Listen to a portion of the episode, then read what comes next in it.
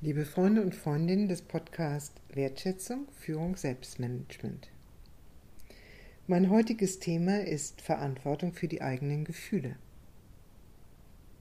Das letzte Mal haben wir uns damit beschäftigt, Verantwortung für die eigenen Wahrnehmungen zu übernehmen. Jetzt geht es um die Gefühle. Und das ist vielleicht noch ein wenig schwieriger. Führungskräfte werden darin geschult, ihre eigenen Gefühle nicht zu zeigen. Ich erinnere mich daran, dass eine junge Frau, die sich für eine Stellung beworben hat, gesagt bekam, sie mögen hochqualifiziert sein, aber man kann ihnen auf ihrem Gesicht ihre Gefühle ablesen. Und deswegen können wir sie leider nicht einstellen. Die Maske im Business, das Keep Smiling, selbst dann, wenn man innerlich kocht, die kognitive und mit Sachargumenten vorgetragene Argumentation, um mit einem Gefühl der Rache den anderen fertig zu machen, das sind alles Erscheinungen, die kennen wir zu Genüge aus dem Berufs- und Arbeitsleben. Mut zu den eigenen Gefühlen wird uns eigentlich eher ausgetrieben. Nach dem Motto, wer erwachsen ist, der zeigt die Gefühle nicht. Und allenfalls wird den Frauen in der Arbeitswelt dann auch noch das Etikett, dass sie zu viel fühlen oder zu viele Emotionen hätten, zugeschoben nach dem Motto, naja, die können es nicht besser. Wenn wir genauer hinschauen, dann sind wir alle, egal ob Männer oder Frauen, mit mehr oder weniger starken Gefühlen unterwegs. Da gibt es manchmal sehr positive Gefühle wie Freude, Dankbarkeit, Glück, Neugier. Es gibt aber andere Gefühle, die viel schwieriger sind und die uns auch Angst machen, weil sie uns möglicherweise verraten könnten. Dazu gehört Angst, Wut, Ärger, Zorn, Neid, Gier, Lust. Das sind alles Dinge, die in unserem Berufsleben nicht unbedingt Raum haben sollen. Da sie aber in uns existieren, werden sie unterdrückt, vielleicht sogar abgespalten und dann als Ärger auf andere projiziert. Wir kritisieren dann in den anderen die Gefühle, die wir uns selbst nicht erlauben. So, was heißt jetzt Verantwortung für die eigenen Gefühle übernehmen? Ganz sicherlich nicht, dass wir sie einfach, insbesondere die negativen Gefühle, einfach ausagieren. Verantwortung für die eigenen Gefühle übernehmen heißt, dass wir sie erstmal zur Kenntnis nehmen, dass sie überhaupt da sind. Das ist schon schwierig genug. Wenn jemand Angst hat oder jemand ungeheuer konkurrenzhaft ist und dieses beides nicht sich selbst gegenüber eingestehen will, oder wenn jemand sich ständig selbst entwertet fühlt, aber dieses Gefühl so bedrohlich ist, dass es mit Dominanzgebaren überdeckt wird und übertüncht wird, dann ist sich einzugestehen, dass diese Gefühle da sind, bereits ein riesengroßer Schritt. Und es ist ein unglaublich erleichternder Schritt, weil ich nicht mehr gegen etwas kämpfen muss, was sowieso da ist. Das mag schmerzhaft für einen Moment sein, äh, sich einzugestehen, dass ich vielleicht doch nicht die großartige ähm, entwickelte Persönlichkeit bin, von der ich gehofft habe, sie zu sein. Aber es ist heilsam, weil es das zur Kenntnis nimmt, was ist.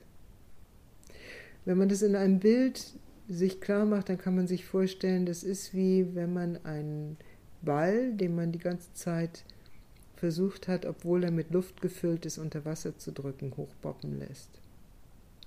Ankommen in der Wahrheit des eigenen Gefühls heißt nicht mehr gegen die inneren Dämonen ankämpfen, sondern sie überhaupt einfach mal angucken.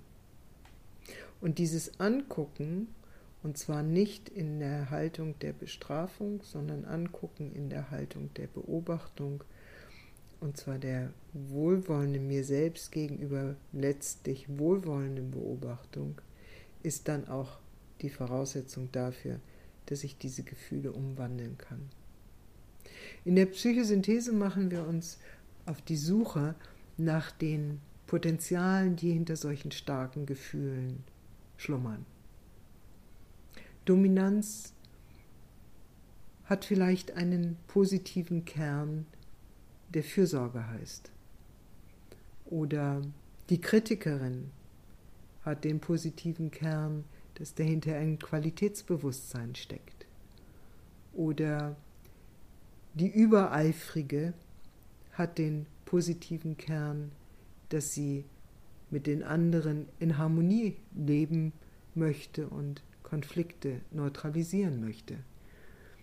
Also unterschiedliche, schwierige emotionale Lagen oder Gemütslagen haben, wenn man dem Weltbild dieser transpersonalen Therapierichtung folgt, immer einen positiven Kern, eine Gabe in sich. Und wenn wir Verantwortung übernehmen für die schwierigen Gefühle, dann öffnen wir den Kanal dafür, dass der positive Kern hinter diesen schwierigen Gefühlen auftauchen kann und mir bewusst zur Verfügung kommen kann. Nochmal eine Metapher. Stellen Sie sich vor, Sie haben ein Orchester und Ihr Ich ist der Dirigent. Wenn ein Instrument sehr missgestimmt ist, das ist wie ein schlechtes Gefühl. Als Dirigentin sorge ich dafür, dass das Instrument gut gespielt wird. Und das heißt, dass die Gabe, die hinter dem schlechten Gefühl, hinter dieser starken und vielleicht negativen Emotion steckt, dass diese Gabe zum Vorschein kommen darf und in dem Konzert der inneren Stimmen ihren Platz findet. Verantwortung übernehmen für die eigenen Gefühle heißt also, sie nicht als etwas Unangenehmes auf andere zu projizieren, sondern in den eigenen Gefühlen ankommen, die Kostbarkeiten dahinter entdecken und sich diese Kostbarkeiten im Bewusstsein aneignen und den Mut haben, sie zu leben. Und Mut ist dazu in der Tat notwendig, denn viele dieser schwierigen Gefühle sind entstanden, weil das Positive, die Gabe, die dahinter steckt, nicht leben durfte. Eine Fürsorge beispielsweise, die abgelehnt worden ist, weil vielleicht der junge Mann in einer Familie aufgewachsen ist, die von Fürsorge nichts hält, aber umso mehr von männlicher Dominanz, wird das eigene Fürsorgevermögen innerlich ablehnen. Wenn wir aber dahinter schauen und dieses annehmen, mutig annehmen, dann kann es sich auch seinen Weg bahnen, selbst in den professionellen Umwelten. Mitarbeiter und Mitarbeiterinnen werden es einem fürsorglichen Chef danken durch freudige Kooperation. Also der Weg, die eigenen Gefühle zu erkennen, anzunehmen und für sie Verantwortung zu übernehmen und damit sie zu verwandeln in eine förderliche Richtung, ist etwas, was nicht nur uns selbst gut tut, sondern natürlich auch der Umwelt, mit der wir zu tun haben. So viel für heute.